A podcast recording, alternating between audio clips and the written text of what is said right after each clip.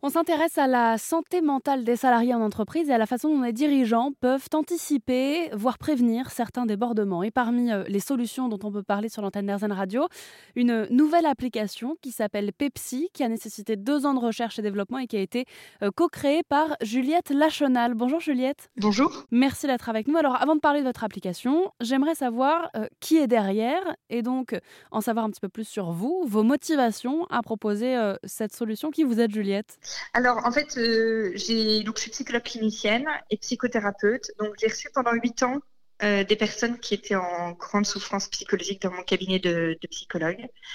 Euh, et, et, le constat qui était partagé avec tous mes collègues psychologues, c'est que les personnes mettaient pratiquement deux ans avant d'aller consulter. C'est-à-dire que quand on commence à se sentir moins bien, on se dit ça va aller mieux.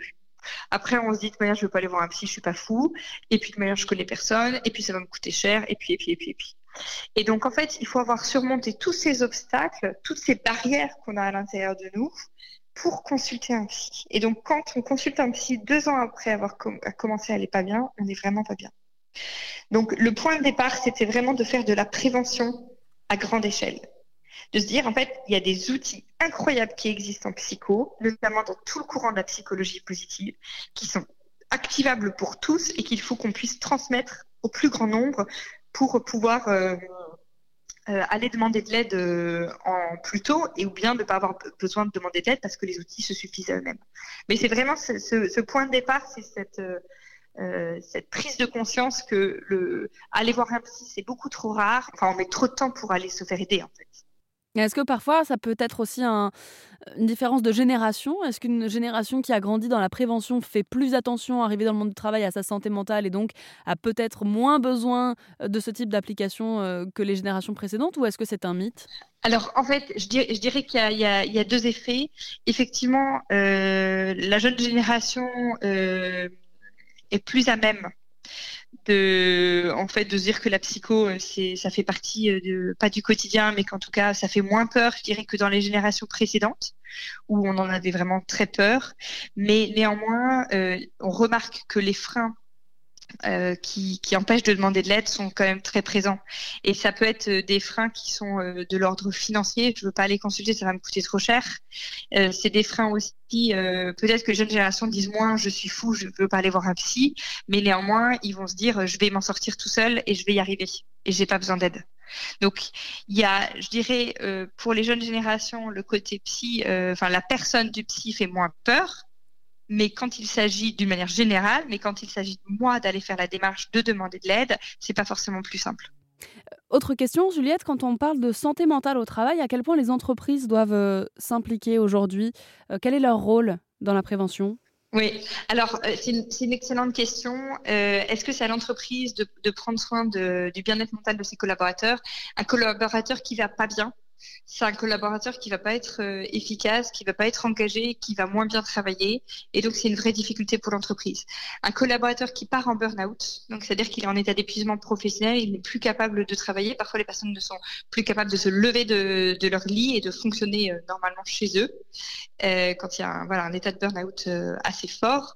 donc c'est déjà un drame humain pour la personne qui vit ce burn-out et c'est aussi un drame pour l'entreprise et une énorme difficulté pour l'entreprise parce qu'elle va se retrouver euh, du jour au lendemain avec un poste qui est vide. Donc il va falloir euh, redispatcher euh, les, les, les, missions de ce collaborateur vers d'autres collaborateurs. Ensuite, il va falloir faire tout un, un, recrutement pour pallier au poste le temps que la, la, personne revienne. Souvent, la plupart des personnes en burn-out ne reviennent pas et changent plutôt de d'entreprise ou de travail. Donc c'est des coûts qui sont énormes. Donc en fait, prendre soin de la santé mentale de ses collaborateurs, c'est vraiment faire attention aux collaborateurs parce qu'on se rend bien compte que le collaborateur qui va pas bien, il va pas bien travailler dans l'entreprise. Après, il y, a une, obligation au niveau de, la loi du, du, dirigeant de l'entreprise de prendre soin de la santé euh, physique et mentale des collaborateurs euh, dans la mesure euh, de ce qu'il peut faire, bien entendu. Donc ça reste quand même à la charge des euh, collaborateurs de faire la démarche d'aller sur l'application une fois que l'entreprise la met à disposition En fait, effectivement, l'entreprise la met à disposition du collaborateur, mais ce qu'il peut aussi mettre à disposition, c'est euh, la formation des managers, des webinaires pour les managers ou pour ce qu'on appelle des, des, sentinelles ou des bienveilleurs, donc des personnes qui vont faire attention aux personnes qui vont moins bien dans l'entreprise. Donc l'application, je dirais que c'est vraiment euh, le socle de notre proposition, mais qui s'accompagne de tout un accompagnement de l'entreprise mm. pour qu'il y ait un vrai changement au sein de l'entreprise. C'est pas juste le, l'entreprise qui dit tiens je vous mets ça à disposition, mm. débrouillez-vous. C'est vraiment les entreprises qui veulent un changement et une amélioration euh, au sein de leur entreprise. Euh, dernier point qui me paraît euh, assez important quand on parle de santé mentale au travail, c'est celui de la confidentialité. Est-ce que si c'est l'entreprise qui propose des solutions qui nous amènent à nous confier sur notre état mental, nos émotions, notre gestion du stress, par exemple, de la charge de travail, est-ce que l'entreprise sera au courant de tout ce qu'on dit sur l'application? Parce que ça peut refroidir aussi. Donc, au niveau de la confidentialité, la confidentialité est totale, c'est-à-dire qu'on traite les données de l'utilisateur comme des données de santé. Ce ne sont pas des données de santé, mais on les, on les traite avec ce niveau de sécurité-là. C'est-à-dire qu'aucune donnée individuelle ne remonte à l'entreprise. L'entreprise, elle va avoir un tableau de bord pour savoir combien de personnes se sont connectées. Elle va avoir une vue d'ensemble euh, de baromètre des personnes pour pouvoir ensuite mettre d'autres actions en place, mais elle n'a pas de vue personnelle. Jamais. Donc, c'est vraiment plus des données d'usage qui sont remontées à l'entreprise. Ça, c'est la première chose. Et la deuxième chose, c'est que quand on va sur l'application, l'intérêt, c'est effectivement euh, de voir son évolution. Et donc, euh, on peut retester plusieurs fois le enfin, on peut retester régulièrement son baromètre et voir comment ça évolue. L'application s'appelle donc Pepsi, elle est sortie en, décembre 2022. Est-ce qu'on peut faire un bilan déjà sur euh, les retours, les engagements que vous avez pu avoir ou c'est trop tôt? Oui, tout à fait. Déjà, donc euh, depuis euh, depuis décembre 2022, donc euh, nous accompagnons déjà 4000 collaborateurs. D'ici deux ans, nous visons d'en accompagner 50 000. De ce qu'on peut dire des retours, c'est surtout les retours qu'on a eus des DRH. C'était vraiment en fait cette application, ces vidéos, ces parcours, cette, cette, action de prévention me permet de faire de la prévention à beaucoup plus grande échelle que ce que j'avais jamais pu faire. Euh, auparavant, puisque chaque personne peut se saisir des sujets qui l'intéressent, qui le, concernent. Et cette application euh, que vous avez donc euh, lancée fin décembre s'appelle Pepsi, ça s'écrit P-E-2-P-S-Y. Pourquoi Pepsi d'ailleurs?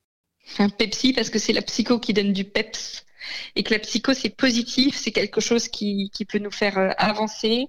On est très loin des, de la façon de, comprendre la psycho comme comme il y, a, il, y a, 20 ou 30 ans, mais c'est vraiment la psycho qui permet à chacun de trouver ses ressources pour être mieux dans, ses baskets.